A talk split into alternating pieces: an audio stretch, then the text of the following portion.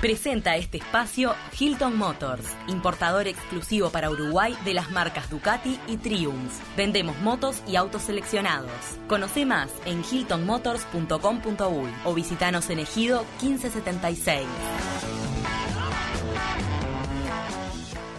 Esto es una revolución en mi cabeza. Esta columna te va a dar vuelta la cabeza. Esto es una revolución. Llega Nani Kessman con una revolución de ideas para sentirte bien. Esto es una revolución. Y bueno, chicas, hoy les traigo un tema que está bueno porque siempre hablar sobre alimentación eh, y dar información sobre la alimentación es un gran estímulo, ¿no? Para esa gente que se quiere cuidar, que de repente quiere sacarse algunos kilitos o por salud, ¿no? Lo mejor es cuidarse por salud. Para Y sentirse mejor. Para sentirse mejor, exactamente. Y después todo lo que viene, viene como consecuencia de hacer las cosas bien. Eh, obviamente mi enfoque viene de la Ayurveda, que es la ciencia de la vida, todo lo que gobierna, digamos, el yoga. Y, y es, es desde ese lugar que voy a categorizar los alimentos. Eh, como todas las cosas hindúes que les encanta dividir todo en categorías, porque es tanto, es tan vasto el espectro que necesitan como categorizar todo para poder entender. En este caso, los alimentos se dividen en tres. Alimentos sádvicos, rayásicos y tamásicos. Los alimentos sádvicos, que es como debería ser nuestra alimentación, nuestra alimentación debería ser eh, absolutamente sádvica, son aquellos que, pr- que promueven la vitalidad, la energía, el vigor, la salud, la alegría y el buen apetito, o sea, el buen comer. Eh, te hablo de cosas que son como más bien como psicológicas, emocionales, pero Sí. la realidad es que lo que nosotros comemos es como el combustible para tener Total. más energía, menos energía, mejor humor, mejor descanso. Y desde ese lugar es que como que ellos despliegan un montón de cosas. Eh, ¿Qué tipo de alimentos son los sádvicos? Alimentos frescos, tanto en su naturaleza como en su apariencia. Y ahora van a entender por qué.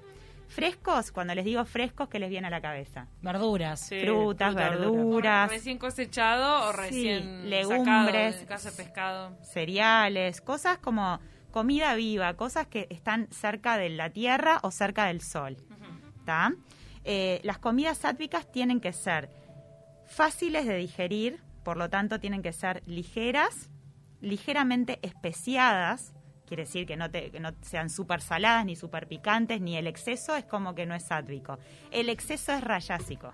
Bien. Eh, tienen que ser sabrosas, untuosas, dulces, eh, que no sean demasiado grasas, pero que tengan algo de oleaginosidad y preparadas en el momento dentro Claro. de lo posible. Bien. Eso es algo que como que es difícil hoy en día prepararse en el momento, ¿no? Salvo que, no sé, tengas las verduras todas lavaditas en la heladera y que sea muy rápido, tipo tac, tac, tac, cortás, te haces una ensaladita o le- las pe- les pegas un salteado en la Pero la sartén. ensaladita es fácil, Nani. La ensala- Rapidita. es rapidito y es comida que en sí es sencilla porque Claro. tiene que ser preparada en el momento. Obviamente, si te digo las papas fritas, las papas fritas capaz que son sabrosas, pero no son sádvicas. Eh, son fritas en aceite. El aceite generalmente se reutiliza, cosas que son cosas viejas. Entonces ya pierden esa apariencia de, de- de- De de fresco. fresco. Todas las cosas que son viejas no son frescas. O sea, si yo cocino de hoy para mañana, eso ya no es fresco. O sea que el tupper no va. El tupper No. diría que no, pero, pero también sentido común. El ¿no? Pero, ¿cómo haces, por ejemplo, teniendo una rutina de laburo de muchas horas donde vos tenés que Bueno, por, programarte? por eso te digo, también nosotros no somos radicales, es un poco y un poco, ¿no? Claro. Dentro de lo posible, tratar de llevar la mayoría de las cosas frescas. Si te vas a hacer una ensalada, te cortas los vegetales, el tomatito, la lechuga, este, la papa, no, no sé, la papa la podés capaz que hervir en el momento y después te la llevas. Mientras que haces las cosas de mañana, la dejas hirviendo. Yo qué sé. Eh, El Buscarle freezer la no vuelta. va, y, che, ¿y el freezer? el freezer tampoco iría. Eh, aunque el freezer también lo tomo con pinzas, porque eh, lo que pasa es que una, una milanesa no es sádvica. ¿tá? No, pero un porque te digo, tarta, bueno, ponele. eh, no, porque ¿No? Ya, ya es viejo, no, no, no, no, no va. Eh, son cosas preparadas en el momento. Entonces, está, si te vas a llevar Yo el tupper, por explotar. por lo menos ¿eh? que la ensalada sea fresca y después si te llevas el pedazo de, de proteína, que eso, bueno, ta, capaz que es lo que vas a comer del Claro. día anterior, pero ta, tampoco atarnos a, a cosas Claro. radicales, pero, pero buscarle la vuelta, que eso, eso es muy sádvico también, buscarle la vuelta a las cosas. Después están los alimentos rayásicos, que son alimentos en su gusto amargos, como el mate, por ejemplo, la yerba, Me encanta. es rayásica. Son, generalmente los alimentos rayásicos tienden a despertarnos demasiada energía, ¿entendés? Como Bien. nos sobrepasamos, nos vamos a la ansiedad. Pero no es El café, ¿El café el sí? café Ah. es rayásico. El alcohol es rayásico.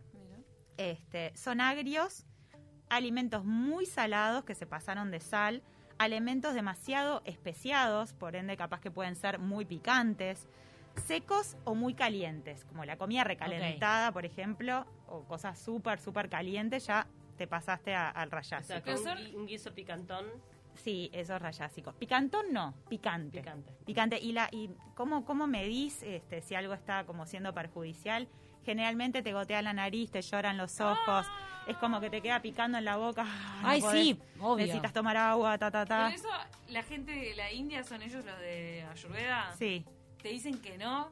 Te ellos no comen Bueno. eso que es como tradicional. Se ve que los Ayurveda tal vez no consumen lo que a veces... vos pensás, en la, la se India como es cocina de la India. enorme, la India Sí, es enorme, diversa. gigante. Y en esto de evolucionar y de... No todos profesan este, la Claro. ayurveda. Y de hecho, el sánscrito, que es el idioma sagrado, no se habla en India, se habla en, en pequeñas porciones de, de gente que, que estudia, que claro. estudia, eh, digamos, yoga o que estudia sánscrito en particular. Porque ellos, en la comida de la India que se está vendiendo acá en Uruguay de, a poquito, hay un nivel de picante que te, te recontra gotea la nariz. Sí. Pero está, claro, no es, no es No, cocina esa- no, ayurvédica. no está siendo ayurvédica, Es más exactamente. tranqui, ayurveda mucho más tranqui. Sí, sí, sí, sí. Y tiene en cuenta un montón de cosas. Ya te digo, es como... eh, Debe ser la comida sí- rápida Sí, la que sí, llega la acá. India es la cuna de la ayurveda, Claro. pero no quiere decir que todos los indios se alimenten de esta manera. Así que bueno, un exceso de este tipo eh, es un obstáculo para la vida espiritual. ¿Por qué? Porque hace que la mente esté dispersa. Y eso sabemos que para los que meditan es todo un problema porque lo que queremos es aquietar la mente. No necesitamos una mente hiperactiva. Y tampoco termina siendo bueno para los órganos, los órganos digestivos, ya que con el paso del tiempo puede dañar los tejidos de las paredes estomacales. Entonces, Claro. ese, ese tipo de excesos nunca es bueno. En la tercera categoría son los alimentos tamásicos, que yo creo que son los peores, porque los alimentos rayásicos, bueno, cada tanto si te gusta comer picante, come picante, cada tanto, tonic. yo qué sé, te gusta tomarte un trago, tomate un trago, que no sea la, vi- la vida, que no sea lo, lo que no sea el fundamental. claro, pero podés ir incorporando y sacando. Ahora, está dentro de la sabiduría de los indios. Está estipulado cuál sería lo gradual y lo, y lo acorde para poder llevar una vida balanceada, poder tener una vida saludable y darte esos gustitos, por ejemplo. Eh, vos pensás que esta ciencia radical está hecho por yogis que estudiaron la conciencia, que iban en búsqueda de la quietud. Son radicales. Radicales. O sea, Claro, la- no hay el, el gustito. parámetro lo No hay pones vos. gustito, no hay gustito. No, y El además parámetro el me mata que no haya gustito, No, me y la mata. ayurveda en realidad también este, depende de cada uno. Cada Claro. uno tenemos una este, La regular- composición Sí. y a partir de ahí la alimentación, ¿no? Sin duda, tiene que ver con tus tendencias mentales y físicas. De ahí tu, tu forma de alimentarte para regular ese, Claro. ese, ese guna, digamos que guna sería como esa característica que te... Ese doya, ese doya, Cierto. la característica que, que predomina en vos. Eh, alimentos tamásicos, los peores, los peores de todos, ¿por qué? Porque te sacan la energía, te dejan lerdo. Son rancios, insípidos, con olor fuerte. Enseguida pienso en el queso Roquefort, que es queso podrido si te pones a pensar. Ah. De verdad, tiene Qué rico que Sí. es igual, perdón. Fueron cocinados hace un día o dos, son viejos y están podridos. Pensá también en las comidas fritas, eh, en los, los alimentos tamásicos también lo que te hacen es sentirte pesado, eh, conducen a una digestión pobre, te dan pereza. Que van a dormir. O sea, lo mejor, si podés, es desterrarlos de tu vida. Eh, son altos en grasas, en carbohidratos, en azúcares procesados y deben consumirse en pequeñas cantidades en el caso de que los quieras consumir. O sea, lo ultraprocesado también va sí. ¿Qué, se- Sí. qué serían el estos alimentos? Claro, todo el empaquetado es viejo en realidad. Claro, una papa chip Aunque tengan metida, fecha de vencimiento y le pongan... Es procesado. Eh, lo mejor es no comerlos porque sus efectos van en contra de, sobre todo, la salud de nuestra sangre. Y acá viene el leitmotiv de, de todo esto. La microbiota. La microbiota que va a responder de inmediato a la influencia de estos alimentos. ¿Y qué es la microbiota? Eh, la microbiota está formada por las bacterias que generan el revestimiento de nuestros intestinos, que también se encuentra en nuestra piel, en la boca y en la vagina. Son todos los microorganismos que habitan en nuestro sistema, en nuestro organismo, y que de alguna manera cambian rápidamente de acuerdo a cómo nos alimentamos y a los hábitos que tenemos. Y esto me hace acordar a la charla que participamos ayer, Cami, virtualmente, Sí, sí, sí. que se hablaba del cuidado de la piel y hablaban mucho sobre el exposoma. El exposoma es, este, digamos, todo, todo lo que está en el medio ambiente que nos afecta directamente y cómo nuestro organismo responde a esos cambios. En este caso era sobre la piel, ¿no? Entonces te explicaban cómo los buenos hábitos o los malos hábitos repercuten no solamente en el estado de tu piel, sino también en tu cuero cabelludo. Te pueden hacer caer el cabello, te pueden hacer, caspa. claro, llenar de sebo y, y- y venirte caspa o qué sé yo, Sí, retrasar claro. el, eh, El crecimiento. el crecimiento. Y bueno, todo todas eso nos se- Son afecta. todas señales de desbalance. Exactamente. Para la microbiota, eh, ahora hace poco se puso un poquito de moda acá en Uruguay eh, lo de la kombucha.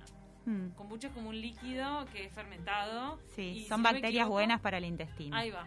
Pero, Son ¿y bacterias como que buenas. ¿Y ayuda. eso entra en viejo o no? No, la comida fermentada es, Es, un es una es- bebida. es- está, digamos que está fermentada de una manera particular que hace Claro. que esas bacterias que habitan en tus intestinos, esas bacterias buenas, se alimenten y puedan, este, digamos, seguir generándose, manteniendo tu flora intestinal óptima. Uno piensa si tiene que tomar kombucha todos los días. ¿Has probado Y deberías. Deberíamos tomar todos los días. ¿Cómo Deberíamos se tomar todos los consume? ¿Cómo se compra? ¿Cuál es Hay muchos, hay muchos este, emprendimientos eh, más artesanales. Vamos a hacer una También está, aparte de la kombucha, está el kefir, que cumple la Ah, misma función. O también, y en esto sí no sé, hay- no, no- no sé en el ayurveda cómo se... El kimchi y mm, Ay, el repollo kimchi. fermentado, el chucrut, Ah, el todo eso también. Yo no sé si cabe, en qué categoría cabe este, esto. es Habría que preguntarle a algún entendido Todo de verdad. Sí. Claro.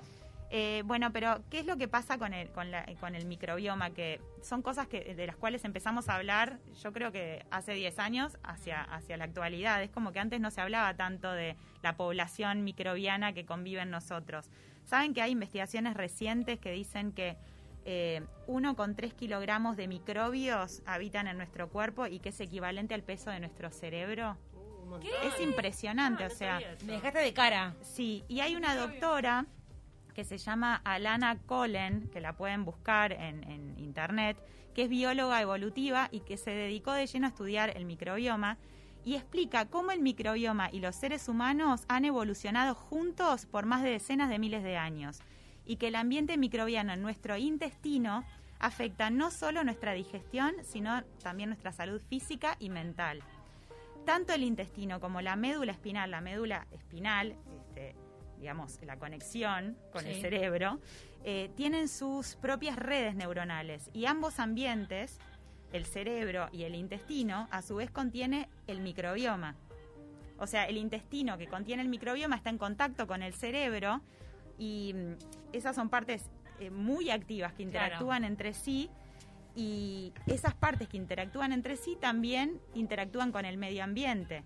Por eso también lo que comemos es súper importante, no solamente en el funcionamiento de nuestros intestinos, sino también de nuestro cerebro y por ende nuestro estado de ánimo, Nuestro nue- funcionamiento nuestro para la vida, cual, es nuestras cual. De ahí viene la famosa relación cerebro-intestino también. Sí. Bueno, siempre dicen que es el segundo cerebro, ¿no? Sí. Ahora, ¿qué pasa con la Pero digo, cada vez más caminos cada vez más, te llevan a que esa relación es súper fluida a través del nervio vago, este, a través del microbioma, Mm. a través de la médula. O sea, es impresionante lo- todo lo que nos afecta, digamos, la comida y, y la digestión. ¿Y qué opinas del ayuno intermitente? Bueno, eso capaz que para otra columna. No, lo hemos tratado el tema y ya te digo, yo sin saber que lo estaba haciendo lo hago. Sí. Porque ta, cuando doy clase paso 16 horas eh, sin comer entre la cena y, y- y la próxima ingesta y la verdad es que me siento con mucha energía, me siento muy bien. Cenar temprano. ¿A qué hora cenas? No, ceno, no, no ceno temprano, pero tampoco desayuno temprano. Ceno a las 9 de la noche, que es cuando Ay, termino de dar clase, que está mal, tendría que cenar antes, pero la verdad que mi trabajo me lo impide. Y Yo ceno a las después 12 de la noche. desayuno a la una. Desayuno a la, una. una. ¿Y a qué hora almorzás? No almuerzo, mi desayuno es almuerzo desayuno. Claro, me ¿Y parece- cómo es tu almuerzo, tu desayuno almuerzo? Y bueno, porque depende. hay que ser potente, porque vos tenés un depende- montón de, En de- desgaste físico y mental por lo que vos haces. Depende la actividad física que haya tenido en el día, depende las ganas que tenga de comer qué. A veces me tomo un jugo verde, me como una palta con un huevo, o otras veces almuerzo. Tipo, me como una ensalada con un pedacito de pescado, o me como un calabacín con un poquito de ensalada, Vas una variando. sopa. Me parece interesante el ayuno intermitente. Capaz que en algún momento. Pero, ¿qué onda, meto. ¿qué onda la harina? Nos quedan poco, quedan dos minutos, pero ¿qué onda la harina? Porque la harina Y la harina dicen es... que genera adicción, pero más felicidad. Sí, pero la harina entra, entra en la categoría, la harina blanca, digamos, entra en la categoría de tamásicos. este, Las peores. Procesados, procesados. Podrido, viejo, hiper feo. procesados que se transforman en azúcar en la sangre. O sea que buscar harinas naturales como la harina de almendras, la harina de arroz, la harina este, de coco. Hay un montón Sí, de harina de garbanzo. Claro. Cambiar tu alimentación cuesta un montón, ¿no? Al Sí. principio es un mon- te cuesta un montón y capaz que después te acostumbras. Dicen que 21 días. La realidad es que Sí. hoy en día, con toda la información y con toda la disponibilidad de productos que hace 15 años no estaban acá en. Uruguay, hace 10 años no estaban en Uruguay, no conseguías todas las harinas que conseguís, no conseguías todo, bueno, kombucha y todo eso, habían re poquitas marcas, cada vez hay más gente que produce de manera artesanal, tenés acceso a un montón de cosas y precios de todo tipo, o sea, si querés buscar precios, hay lugares en donde podés conseguir las cosas más baratas. Muchísimas gracias, Nani Kesman, por esta columna. Gracias. Para que tomar todos tomen apuntes, a tomar apuntes y aplicar. Totalmente. Hay que aplicar todos estos conocimientos. De a poco. Ay, el queso azul desterrado de la vida. No, pero cada tanto un gustito. Y por ejemplo, la comida picante yo le agarré cierto gusto también. ¿no? Bueno, A mí me hay que dosificarla, hay que Creo que los dosificarla. indios son, son, son estrictos. Los tipos no, no tenían cuantificado, bueno, una vez por mes me salgo, no, no lo tienen. Una vez por Nosotros mes me somos- salgo. Un Claro. vinito. Ellos Algo, un gin tonic. no toman alcohol, ¿no? Los, los hindúes o los ayurvedas. Los, ayurve- los, los hindúes toman y hacen. Y, Ah, no, y los ayurvedas no. Los ayurvedas, la gente que hace yoga, que practica seriamente, no como yo que cada tanto me tomo un vinito. Este, hay gente bastante más radical, Que no, capaz que abstemio, rompen, abstemio. capaz que rompen, pero mucho más cada tanto que yo. Claro, exacto. Los vamos a dejar con 970 Universal. Gracias por estar del otro lado. Con 9, no, con 970 Noticias. Le cambié el Por la a Noticias. 970 Universal. Lo dijiste bien entre todo, porque es en la radio y después la oral deportiva. Así que quédense pegadito al dial 970 Radio Universal. Hasta Nani. mañana. Chao, chao.